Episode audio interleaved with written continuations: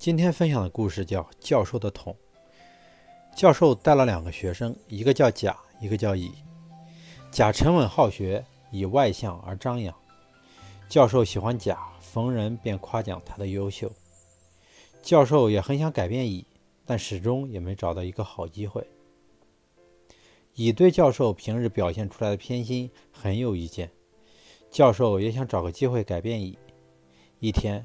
教授把甲和乙叫到一起，说：“我这里有两只水桶，那边有两个一样大的水缸。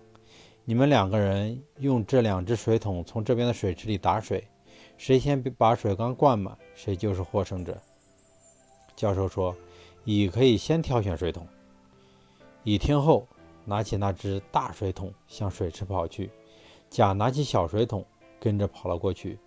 当乙把桶灌满水，从水池里提出来的时候，才发现水桶底部有个大洞。他提着一桶水跑到水缸跟前的时候，桶里的水已经所剩无几了。等甲把水缸灌满的时候，乙才灌了不到半缸。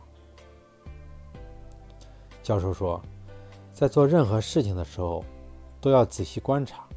如果观察不到位，即使获得了先机，也可能失败。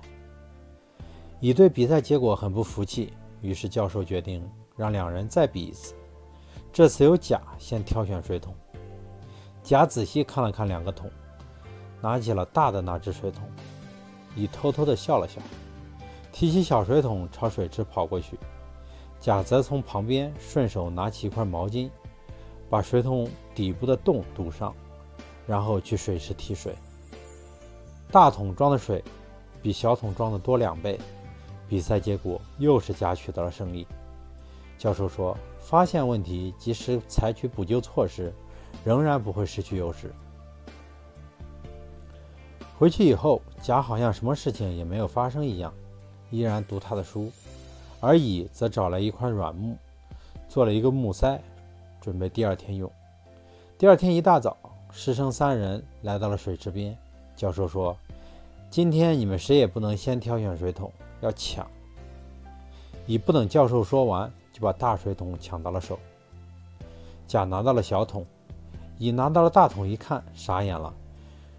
这只大桶根本就没有底，自然又是甲获胜了。教授说：“任何事物都不可能是一成不变的，光靠经验去处理问题，往往会导致失败。”乙这次彻底服气了，之后也变得沉稳踏实起来。